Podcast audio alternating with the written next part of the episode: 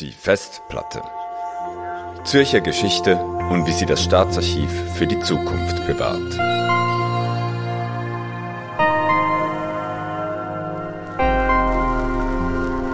Willkommen bei der ersten Folge des neuen Podcasts des Staatsarchivs des Kantons Zürich. Mein Name ist Florian Niedermann und bei mir ist heute der Staatsarchivar Bert Gnädinger. Hallo. Hallo.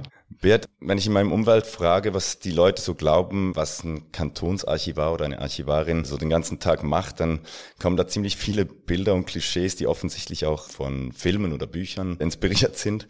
Und die meisten erinnerten sich irgendwie an Szenen von Leuten, die den ganzen Tag in einem Keller ohne Licht rumsitzen, die Stapel von Büchern rumtragen und Akten mit irgendwelchen Signaturen ähm, versehen und dann in großen Drehkreuzschränken versorgen das klingt ein bisschen langweilig.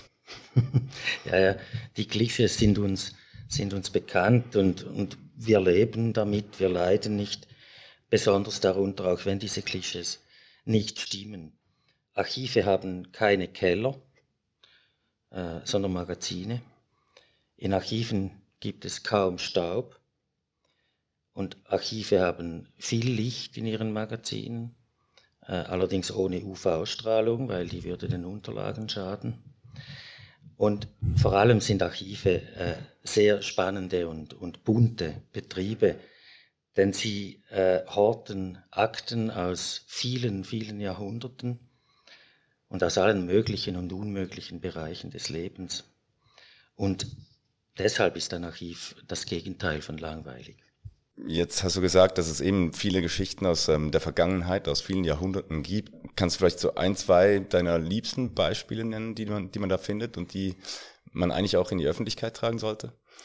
Ja, also es gibt natürlich zahllose, wirklich zahllose Beispiele, die man jetzt nennen könnte. Zwei davon vielleicht.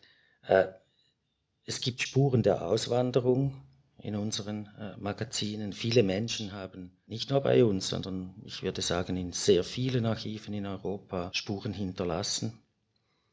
Europa ist ja ein Auswanderungskontinent gewesen, äh, sehr lange. Diese Menschen haben also Spuren hinterlassen, bevor sie für immer weggingen. Und einige Spuren lassen sich dann wieder aufnehmen, vielleicht in anderen Kontinenten. Andere Spuren verlieren sich, zum Beispiel auf dem Atlantik. Und dann kommen irgendwann Leute, die sich für diese Spuren interessieren, zum Beispiel Nachfahren von der anderen Seite äh, der großen Weltmeere und suchen hier nach, nach Spuren ihrer Vorfahren.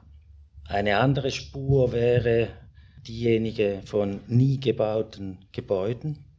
Denn neben der baulichen Infrastruktur, die realisiert wurde und die heute existiert, worüber es bei uns natürlich auch Spuren gibt, gibt es für viele Ecken und Enden des Kantons Zürich vielleicht fast etwas wie Schattenrealitäten, das heißt Bauwerke, die nie gebaut wurden und diese Parallelwelten, äh, die, die sind bei uns, eigentlich nur noch bei uns abgebildet. Es äh, gibt zum Beispiel ein Bundeshaus in Bern, das ist einigermaßen bekannt. Es gibt aber auch eines auf dem Bürkliplatz. Es ist etwa gleich alt wie das in Bern, aber viel schöner. Aber es existiert nur in Form eines Plansatzes bei uns im Staatsarchiv. Also was ist die Geschichte dahinter? Warum, warum gab es das vielleicht ganz kurz? Es gab einen Architekten, der äh, sozusagen für den jungen Bundesstaat, ein, als noch nicht entschieden war, welches die Hauptstadt sein wird, definitiv der Schweiz, äh, sozusagen auf Vorrat ein Projekt vorgeschlagen hat, Hauptstadt Zürich Bundeshaus, dort wo heute der Bürkliplatz ist ungefähr. Und da gibt es alles mit, mit Ständeratssaal, mit Nationalratssaal, mit, mit allen möglichen äh, Räumen, die es eben braucht. Und das ist ein wunderschöner, farbiger, ein kolorierter Plansatz, auch noch mit einer, äh, mit einer Ansicht der Anlage in Richtung Alpen, also wirklich sehenswert ist bei uns auf dem Netz. Und insgesamt, ich meine, das sind jetzt zwei Beispiele, insgesamt ist das äh, Staatsarchiv eine riesige Festplatte, man könnte das irgendwie so bezeichnen. Und auf dieser Festplatte gibt es Geschichten aus den letzten Jahrhunderten. Bei uns sind es etwa zwölf Jahrhunderte, in anderen Archiven sind es mehr oder weniger. Und viele dieser, dieser Geschichten, die sind erzählt, aber ganz viele sind eben auch nicht erzählt. Darum auch das Bild der Festplatte und fast gleich wichtig, Geschichten müssen immer wieder neu erzählt werden, sonst gehen sie vergessen oder sonst sind sie vielleicht irgendwann auch einmal einfach falsch, weil Geschichten ja auch immer, auch immer mit der Gegenwart zu tun haben, also weil der Blick auf historische Quellen seinerseits zeitgebunden ist und sich damit immer wieder ändert. Und äh, damit das möglich wird, dafür braucht es Archive, dafür gibt es diese Festplatten. Das klingt jetzt aber auch sehr spannend, was du ähm, hier kurz skizziert oder angerissen hast. Ähm, ich äh, freue mich sehr auf die weiteren Folgen und die Geschichten, die deine Mitarbeiterinnen und Mitarbeiter hier mir erzählen werden. Das sind ja jetzt erstmal die Geschichten und Quellen, die bei euch im Haus sind. Nun widerlegt das aber noch nicht unbedingt das Vorurteil des Staatsarchivs als eine Art ein bisschen verstaubte Institution. Vielleicht eine einfache Frage. Also wie hoch ist der Altersdurchschnitt bei deinen MitarbeiterInnen? Kannst du das mal kurz so, weißt du das überhaupt? Oder? Ich weiß jetzt nicht auf, auf den Monat genau. Ich weiß nur, bis vor etwa 15 Jahren waren wir das älteste Amt in der Direktion, was den Altersdurchschnitt betrifft. Und heute sind wir das jüngste. Das hat zu tun damit, dass wir sehr viele Studierende angestellt haben, die bei uns Werkstudienplätze haben und, und inzwischen auch zwei Lernberufe äh, selber ausbilden. Einerseits Informations- und Dokumentationsfachleute, die wir ausbilden, die wir dann auch selbst brauchen in unserer Staff. Und Handbuchbinder, Handbuchbinderinnen. Das ist auch ein Lehrberuf, der tendenziell seltener wird, der aber für Archive, auch für Bibliotheken natürlich wichtig bleibt. Und darum bilden wir solche Berufe aus. Und diese jungen Leute, die machen unser Amt eben insgesamt dann jung. Ja, wir sind also das jüngste Amt in der Direktion Justiz und Inneres äh, inzwischen. Das erstaunt mich jetzt tatsächlich ein bisschen. Betrifft erstmal aber ja nur euer Team. Ähm, jetzt gibt es ja auch noch ein, ich sage jetzt mal, ein Publikum draußen, das ihr ansprechen wollt. Und wie schafft ihr es da, vielleicht ein jüngeres Publikum und nicht nur die ähm, selbsternannten Historikerinnen und Historiker, die nach der Pensionierung anfangen, sich mit historischen Themen zu beschäftigen, anzuziehen? Archive, ich glaube, das kann man schon sagen. Archive haben eine Stammkundschaft. Und die ist, die ist schon länger volljährig. Und die ist uns aber lieb und teuer Leute, die zu uns kommen, kommen in der Regel mit genügend Zeit, um wirklich sich äh, intensiv mit einer Frage zu befassen. Und das ist auch keine Frage des Alters. Das, äh, ich finde das schön, wenn das Menschen aller Generationen machen. Also wir haben eine ältere Stammkundschaft, aber auch eine, die im Erwerbsalter steht. Das sind ähm, oft äh, Leute mit wissenschaftlichem Hintergrund, die zu uns kommen und die sind uns genauso teuer. Aber wir haben immer mehr auch eine junge Kundschaft in unseren Lesesälen und in unseren Seminarräumen, zum Beispiel Mittelschul- und Berufsschulklassen, die wir an unsere Quellen heranzuführen versuchen, zusammen mit den Lehrkräften. Und ich freue mich, äh, weil wir feststellen können, dass diese jungen Kundinnen und Kunden mindestens so gefesselt sind äh, von diesen Quellen weil es natürlich dann auch spannende Themen sind, die wir auf diesem Weg vermitteln. Die sind mindestens so gefesselt wie dann die Geschichtsstudierenden, was eine weitere wichtige Gruppe ist. Die, die sich dann entscheiden, Geschichte zu studieren, die haben natürlich mit den Archiven eine wichtige Institution, die sie, die sie nutzen für ihre, für ihre Arbeit. Mir ist wichtig, wir sind ein öffentliches Archiv. Das heißt, wir sind für alle Menschen offen, die zu uns kommen wollen und unsere Quellen konsultieren wollen. Und da ist uns der einfache Mann von der Straße genauso wichtig wie die Frau Professor aus Berlin oder aus Harvard. Wir haben also keine, keine Rangordnung in unseren äh, Kundenverzeichnissen explizit nicht. Und nur schon deshalb nicht, weil es einfach auch eine sehr bunte Kundschaft ist, die wir haben, aber auch aufgrund eines, eigentlich eines demokratischen Anspruchs. Du hast vorhin als Vergleich den Begriff der Festplatte des Kantons herbeigezogen. Dann stimmt ja aber eigentlich schon so ein bisschen die Vorstellung zumindest, dass man sagen kann, als die ArchivarInnen sammeln einfach mal alles, signieren es und legen es irgendwo ab, damit es ja festgehalten ist, kann man sagen. Und das eigentlich mit ziemlich allem, was der Kanton so produziert, oder? An Akten. Ja, also vielleicht ist das auf einer privaten Festplatte ja so, da hat es vermutlich auch Ferienbilder drauf, die nicht, wir würden sagen, die nicht dauernd überlieferungswürdig sind, auf die man also getrost auch verzichten könnte. Wir versuchen das zu vermeiden. Grundsätzlich kann man sagen, je, je früher eine Epoche, desto weniger Unterlagen gibt es überhaupt dazu. Also im, im, Frühmittelalter gab es kaum schriftliche Überlieferung, weil damals kaum jemand äh, geschrieben hat. Und seither hat aber die Schriftlichkeit immer mehr zugenommen in Europa. Und es gab große Sprünge in dieser Entwicklung. Ein wichtiger Sprung war die Erfindung des Buchdrucks und damit die Vermehrung der Schriftlichkeit. Späten 19. Jahrhundert kamen zum Beispiel die Schreibmaschine und dann kamen mechanisierte Reprotechniken und vor allem nach dem Zweiten Weltkrieg ist diese Entwicklung äh, mit einer rasanten Beschleunigung weitergegangen. Stichwort Kopierer, später dann Computer, verschiedenste Arten von Druckern, Mailprogrammen und so weiter. Also Information wurde immer in größeren Mengen produziert und diese Entwicklung hält ja an. Das führt dazu, dass heute eine x-tausendfach größere Menge an Informationen produziert wird und verfügbar ist als auch schon in anderen Epochen. Und da müssen wir ziemlich rigoros bewerten, welches ist nun die, die wichtige kleinste, kleinste mögliche Menge an Informationen, die wir überliefern, damit die Tätigkeit des Staates Zürich damit abgebildet ist.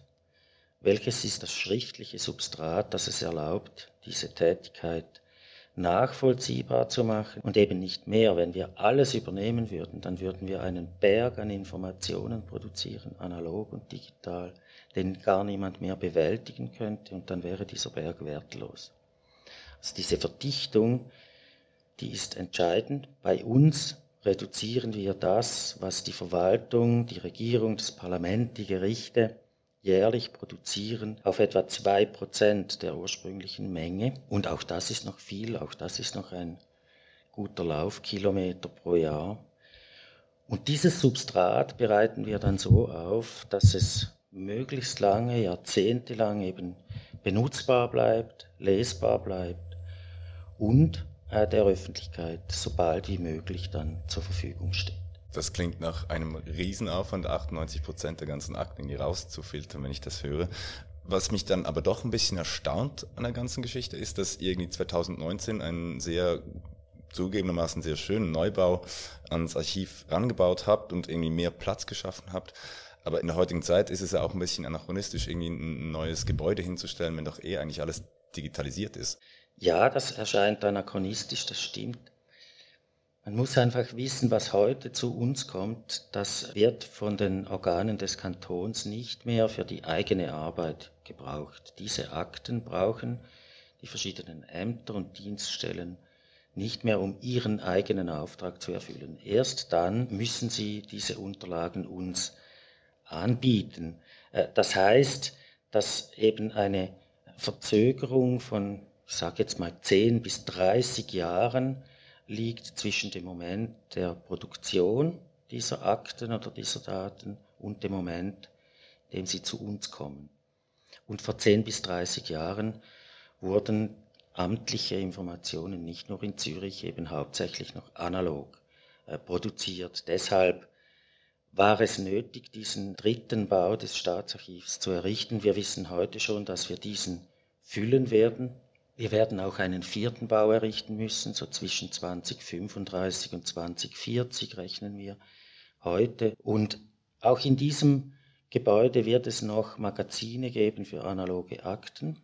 Aber es stimmt natürlich, der Anteil digitale Daten, die zu uns gelangen, der ist stark steigend und immer mehr wird die Aufgabe der Archive darin zu bestehen, neben den analogen Akten, das sind bei uns heute über 40 Laufkilometer, eben auch digitale Daten äh, im Terra-Bereich wird das dann sein, zu speichern. Das ist so eine Koexistenz äh, von Informationsträgern, die die Realität der Archive heute schon prägt und die sich im Rahmen des sogenannten Digital Turn immer mehr auf die Seite der digitalen Überlieferung neigen wird. Also der Anbau 4 wird dann eher ein Serverraum als wirklich ein analoges Archiv sein, nehme ich an. Ja, es wird eine Kombination sein von beidem. Magazinräume, deren Dimension wir noch nicht so präzise hochrechnen können. Wir haben auch noch ein paar Jahre Zeit. Und dann vor allem auch Speicherplatz, ja. Jetzt hast du vorher kurz erklärt, wie ihr eigentlich ein jüngeres Publikum anziehen wollt. So als Laie frage ich mich dann, was das überhaupt bringt. Ich gehe jetzt mal nicht davon aus, dass jemand bei euch einfach reinspazieren kann und sagen kann, ja, ich würde mal gerne diese und jene Dokumente untersuchen. Oder ist es so? Ja, also grundsätzlich gilt mal, ich habe es gesagt, wir sind ein öffentliches Archiv. Das heißt, wer will, der kann bei uns reinspazieren, tatsächlich. Muss seinen Ausweis zeigen das erste Mal, bekommt dann einen Badge, kann sich dann aber alle Akten bestellen, die bei uns verfügbar sind, die nicht mehr unter Schutzfrist stehen. Und von diesen über 40 Laufkilometern ist das ein ziemlich großer Teil. Gibt eine andere Teilmenge, die ist noch, die ist noch geschützt und der Hauptgrund dafür ist, dass äh, viele Akten, die sich äh, bei uns befinden, sogenannte besondere Personendaten enthalten also besonders sensible Informationen über Menschen, auch über Menschen, die noch am Leben sind oder noch nicht lange verstorben. Und die machen wir erst dann zugänglich, wenn wir keine Persönlichkeitsrechte, keine individuellen Rechte mehr äh, verletzen. Aber die anderen Unterlagen, die sind zugänglich und die Frage ist eigentlich mehr, wie kommt jemand tatsächlich zu den, zu den Akten, die ihn oder die sie interessieren. Und da helfen wir natürlich dabei, diese richtigen Akten eben zu finden. Also das klingt irgendwie beruhigend. Ich habe das Gefühl, gerade Leute, die vielleicht ähm, von öffentlichem Interesse sind, die, die wissen auch ein bisschen so ihre eigenen Persönlichkeitsrechte geschützt. Es scheint ein Abwägen zu sein zwischen, was ist für die Öffentlichkeit von Interesse und muss für die, das Handeln des Kantons eigentlich abgebildet werden und, und was wird eben halt ähm, noch zurückgehalten, weil es Persönlichkeitsrechte betrifft. Kannst du dich noch an irgendein Beispiel erinnern, wo, wo vielleicht auch mal eine Anfrage kam oder wo eine Geschichte aufgepoppt ist irgendwo, wo ihr dann Akten zurückhalten musstet? Also es gibt immer wieder Fälle, wo wir genau das überlegen müssen, was du äh, gesagt hast. Äh, ist es das öffentliche Interesse am Aktenzugang, das überwiegt, oder ist es noch das private Interesse am Schutz genau dieser, genau dieser Akten? Zentral ist für uns, dass diese beiden Interessen beide berechtigt sind. Das heißt, man kann also nicht sagen, das sind besonders sensible Daten, darum muss man sie vernichten, weil die Interessenlage sich mit der Zeit verändert. Wenn jemand verstorben ist, dann ergibt die Abwägung ein anderes Ergebnis, als wenn jemand noch am Leben ist. Das heißt, wir bewahren die Akten so lange sicher auf, bis das Interesse kippt zugunsten der Öffentlichkeit. Sonst, wenn das nie passieren würde, dann würden wir diese Akten nicht aufbewahren. Wir bewahren sie nur auf, weil sie früher oder später eben auch öffentlich benutzbar werden. Ähm, während meiner Zeit musste noch nie ein Gericht über einen solchen Entscheid, den wir gefällt haben, befinden. Meine Erfahrung ist, dass wir oft auch mit Gesprächen, sei es mit den Forschenden oder auch mit Betroffenen, offene Fragen klären können, gesetzliche Regeln erklären können und das Verständnis äh, für unseren Entscheid so eigentlich dann genügend groß ist, dass die Leute sagen, doch, mit dieser Lösung bin ich einverstanden. Ich möchte nicht jetzt äh, auf konkrete Beispiele mit Namen eingehen, weil die wiederum, die würden gerade eben Leute betreffen, die noch am Leben sind. Vielleicht können wir noch ganz kurz auf eure Rolle als öffentliche Institution eingehen. Du hast vorbeschrieben, dass ihr sehr viele Kundenkontakte habt. Wie viele sind es pro Jahr? Es ist eine vierstellige Zahl an Kontakten. Mir ist immer fast wichtiger zu sagen, ein, ein durchschnittlicher Besuch bei uns dauert mehrere Tage.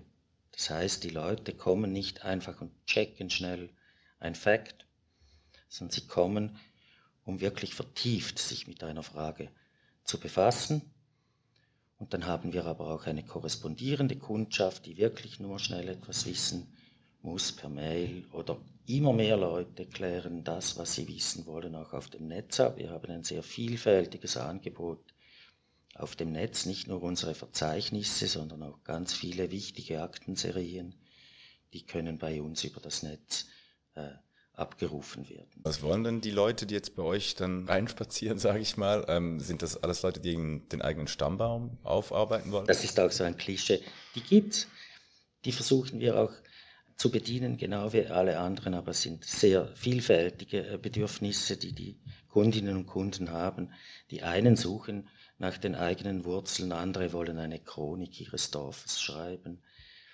Der dritte arbeitet an einer äh, Podcast-Serie über das schwulenfeindliche Zürich der 1950er Jahre und will Unterlagen der Staatsanwaltschaft oder anderer Organe. Die vierte schreibt über äh, Friedensverträge der frühen Neuzeit zwischen den verschiedenen Playern. Und von der fünften Person wissen wir heute noch nicht, was die morgen an uns äh, heranträgt, aber wir wissen heute schon ganz sicher, dass wir auch diese Person bedienen wollen, indem wir versuchen, eine Brücke zu bauen zwischen den Fragen, die diese Person haben wird, und eben unseren Aktenbeständen. Das ist unsere Aufgabe und die, wir leben auch ein wenig mit dieser Ungewissheit, was konkret kommt morgen. Und das, ja, das ist ein Teil des Reizes unserer Arbeit. Jetzt haben wir einige Zeit über die Klischees geredet, die ich so in meinem Kopf herumgetragen habe. Wenn du eines auswählen müsstest, dass du ein für alle Mal aus der Welt schaffen kannst, welches Klischee wäre das? Ich möchte keine Frage und in dem Sinn auch kein Klischee aus der Welt schaffen. Das würde eigentlich dem Grundverständnis widersprechen, das ich eben von meinem Beruf habe. Das heißt, ich möchte keine Frage aus der Welt schaffen, im Gegenteil. Archive sind dazu da, nicht nur alle Fragen zuzulassen, sondern sie dienen eben auch dazu, wenn immer möglich Antworten zu finden, dabei zu helfen, dass Antworten äh, gefunden werden können, und zwar immer und immer wieder und auch immer und immer wieder neu. Das ist das Wesen eines Archivs. Danke vielmals, ähm, lieber Beat, für diese Einblicke in euer Business. Euch, liebe Zuhörerinnen und Zuhörer, danke ich an dieser Stelle für euer Interesse. Falls ihr Feedback oder Fragen zu dieser Folge habt, schreibt uns diese doch einfach per Mail und zwar an staatsarchivzh.ji.zh.ch. Wir würden uns sehr freuen, wenn ihr auch bei der nächsten Folge von Die Festplatte dabei wärt. Bis dahin eine gute Zeit. Die Festplatte. Zürcher Geschichte und wie sie das Staatsarchiv für die Zukunft bewahrt.